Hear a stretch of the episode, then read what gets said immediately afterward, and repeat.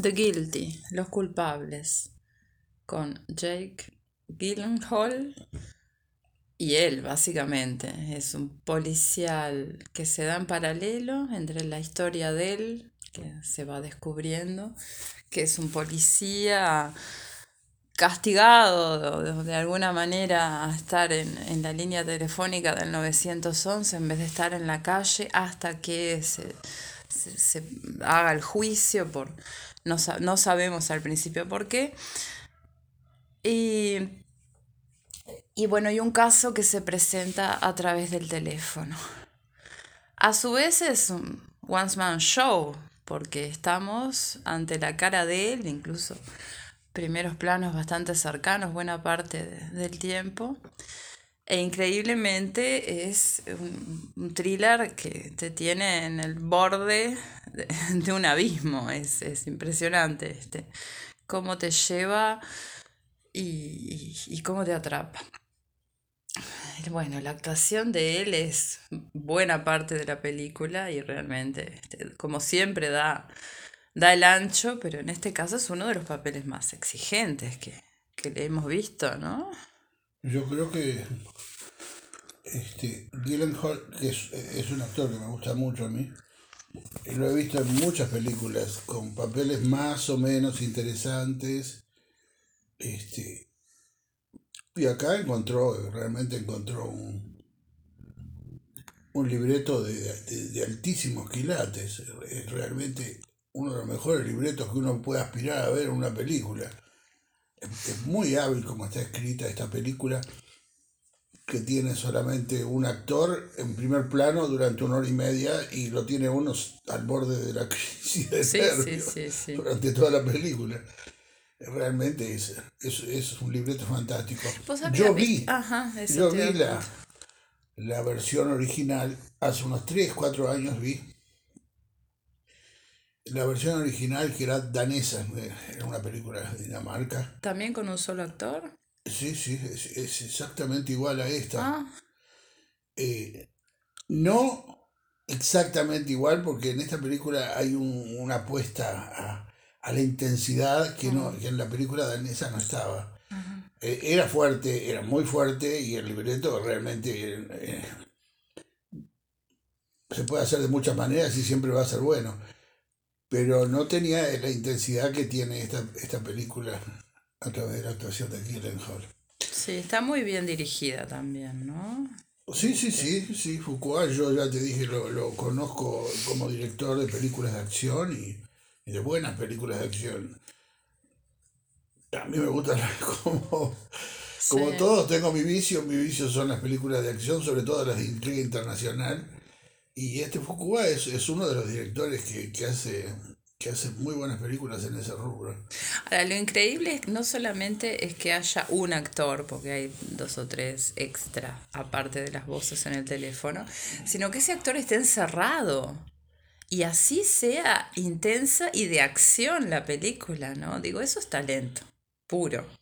Talento puro, realmente. Este, la película le agrega a la versión danesa, le agrega que todo esto sucede hace unos meses, en 2021, hace unos meses, Sí. cuando, las, cuando Los Ángeles y prácticamente todo el estado de California estaba incendiándose Mm, por estos terribles incendios que hubo. forestales. Entonces, estos policías están en la sala donde reciben las llamadas telefónicas y, y hay unas enormes pantallas que, en las cuales se ve todo el tiempo este, la situación caótica que vive la ciudad. Ujú. Eh, que en la situación, se ven las montañas totalmente incendiadas, O ¿verdad? sea, hay como un ambiente medio apocalíptico, ¿no? Sí, y eso le agrega mucho a la, a la película, le agrega mucho a la película. ¿no? Sí, sobre todo porque es, es él, entonces e- estas imágenes, bueno, generan un movimiento Exacto. visual. Mm, Exactamente, sí, sí, sí. Sí. Lo, lo que uno se pregunta es, ¿por qué se hace un remake de una película muy buena? Ah, Porque la película danesa es muy, muy buena.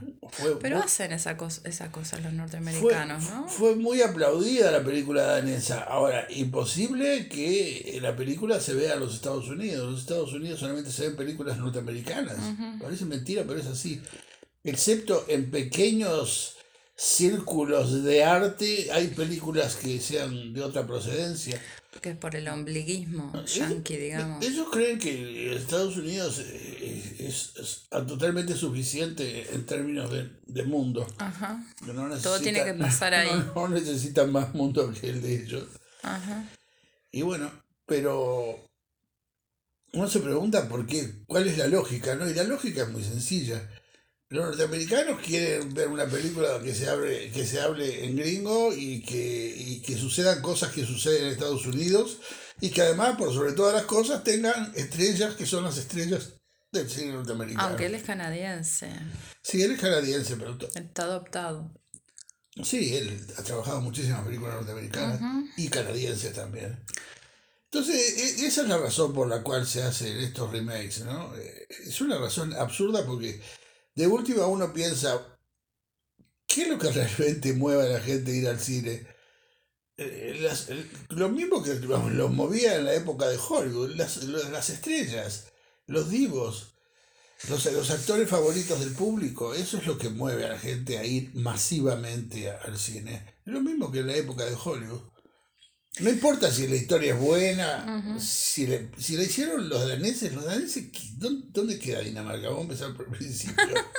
¿Eh? Porque así como se preguntan dónde queda Uruguay y confunden en películas industriales Uruguay con Paraguay, de la misma manera, digo, yo sé, pero ¿cómo Dinamarca? Eh, por ahí. Muy vago, pero... Ahora, respecto al argumento me parece interesante, porque en un momento pensé que era una especie de Harry el sucio, ¿no? Que ha sido tratado el tema del policía que tiene que salir de la ley para hacer justicia. Hay un momento que pensás que yo por lo menos que había algo de eso. Después gira, va girando mucho este el libreto, eso es interesante. lo, que pasa es que no él, él desde su lugar de, de, teléfono 911 no tiene que hacer una investigación ni tratar de intervenir en la realidad. No. Tiene que apoyarse en las fuerzas policiales que están en la calle, en la calle y que cada cual tiene su comando. Claro, pero hay un momento en que parece que la cuestión Lo que pasa es que hay un, terrible incendio en la ciudad y, y, y, y nadie responde. Entonces el tipo loco como está, porque está bastante rayado, se lanza a, solucionar el problema eh, por sus propios medios, desde el teléfono. Hay un momento en que la burocracia aparece como un obstáculo para ayudar a la gente. Y todo esto de que es la policía o es el servicio social o es los bomberos y que entre ellos se pelean y todo eso tiene un lugar. Después van apareciendo como distintas capas de, de significado e, en este nudo. Ahí está más la historia de él, qué fue lo que pasó, por qué está tan sacado. Eh, pero me parece interesante eso, como va girando, así como en paralelo va girando la historia que él sigue a través del teléfono, que parece que el culpable es uno, que el culpable es el otro. Y este, a mí me pareció particularmente interesante esa cuestión de intervenir en una familia en crisis, digo, que no, se va sabiendo a medida que pasa el tiempo realmente qué es lo que pasa, pero que la familia está en crisis es claro, ¿no? Y, que hasta dónde pueden llegar, si pueden entrar a la casa, cómo entrar a la casa y quiénes, ¿no? Y hay todo un tema, bueno, cuando uno ha trabajado en instituciones, en intervenciones con familias, es muy difícil y el tema de el derecho es complejo porque los frenos son muchos y las responsabilidades son muchas y todos nos podemos equivocar también. Leer una situación de manera que no es la correcta y eso que tenga efectos y a veces que, no puede volverse atrás. Sí, vamos a no, a no spoilear, pero efectivamente el centro de la película es que él lee toda la situación que le llega a través del teléfono esa situación de secuestro y de niños y, que lastimados y de violencia. de violencia con niños él la lee a través de los datos que le llegan por el teléfono y resulta que todo lo que está leyendo resulta al final que, que no era así sino que era asá no digo más porque si no es idea. Pero también es interesante cómo él lo lee también a, a, través de su propia dramática y de su propia tragedia, ¿no? Y eso es importante también. porque él está cargado por su tragedia. Su tragedia que tiene repercusiones en su vida familiar, su tragedia que, que hace que, que eventualmente, y qué es lo que finalmente sucede, pueda ser acusado de homicidio, trabajando como policía, ¿no? Sí. Claro, bueno, ahí por ejemplo, esto, en relación con una película como Harry el Sucio es la gran diferencia, porque vos de Harry no sabes nada, al menos en la primera película de él, él no existe como persona, acá es todo lo contrario, es como este personaje a través de lo que él es y de su vida y de su experiencia y de su enfermedad y todo, por un lado puede hacer peligrar la situación, pero por otro lado puede salvarla. O sea, es a través de él mismo que, que está interviniendo. Y eso me parece que está bueno, que es real. Y que muchas veces en estas películas de acción y policiales no, no se ve esa dimensión. Totalmente de acuerdo, sí. Yo no lo compararía con Jardín Sucio, que como, como, como hemos conversado en alguna ocasión, es cine estrictamente político, ¿no? Es un cine político. Este no, este es un cine que está basado en, lo entrañablemente personal de los personajes eh, y, en, cómo resuelven sus, sus nudos más, más íntimos, ¿no? Sí, hay una perspectiva bastante en boga, según la cual lo personal es político.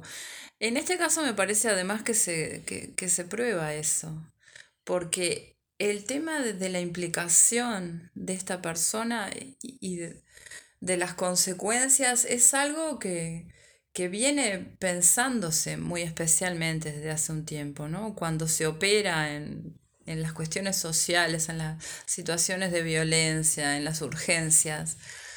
Hay alguien que está operando ahí y está operando con sus posibilidades y sus limitaciones y con una responsabilidad muy pesada. Y ese tema está. En el caso concreto de esta película, él, es simplemente un operador 911, de manera que este, todo lo que él hace está totalmente por fuera de su trabajo. Mm. Él está rompiendo todos los códigos de su trabajo de operador telefónico, de manera que eh, no, es un problema institucional, sino que es un problema personal. Él, él simplemente está tan rayado que como no puede conseguir el apoyo institucional que necesita para encarar e, e, este, esta cuestión, bueno, este, decide resolverlo a él desde su mesa telefónica, ¿no? Lo cual es este, complejo. Sí, es un extremo, pero siempre está lo personal en juego en estas cosas. O la burocracia, que también es una forma de la política. Sí, yo, yo aquí no vi obstáculos burocráticos en la película. Más bien lo que vi fue que en una ciudad que rodeada por un enorme incendio, todas las, todas las, este, todos los operadores están totalmente concentrados en eso y, por eso no le dan bolilla a él cuando él necesita que, se dediquen al, caso porque hay una mujer secuestrada, etcétera, etcétera. No le dan bolilla, no por porque son burócratas, sino porque realmente les está pasando por arriba eh, uno de los incendios más grandes de la historia, ¿no? Sí, pero hay el tema de los datos, que no, porque si no me dice su dirección, aunque ellos tienen un GPS bastante cerca llegan, ¿no? Como que hay que hay todo un protocolo, hay que preguntar esto y lo otro y lo otro, y hay veces que no da el tiempo de, de hacer el cuestionario. Es, un problema técnico ese, ¿no? Más que un problema eh, institucional o de patología institucional, es un problema técnico. Este, la policía eh, establece un protocolo de acuerdo con el cual puede actuar de manera óptima. Y si, si es, los datos que, que, que vienen en ese protocolo no están, entonces no puede actuar adecuadamente. Eh, tienen otras formas también, porque él busca otras formas y las encuentra. En resumen, bueno, es una película policial muy original, quiero decir muy original. ¿eh?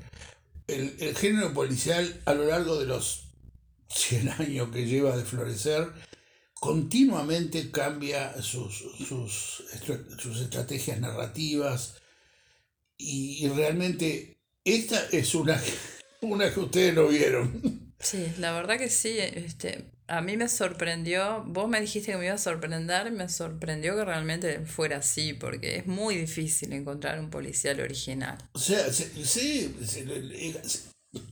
prácticamente es una de las cosas eh, que buscan los autores de policiales, es un punto de vista original.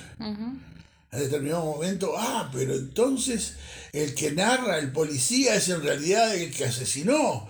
Y en otra película, ah, es que no hubo un solo asesino, sino que todo ese grupo de personas asesinaron. Siempre se buscó, porque es como una especie de, hobby, de eso, buscar un ángulo original para contar una historia policial. Bueno, este cuate danés que escribió esto encontró, encontró un ángulo extremadamente original. Verdaderamente, para los cultores, para los cultores del, género, ni hablar. No hay ni que recomendarla. ¿No? Es una obligación. Se recomienda Sonia.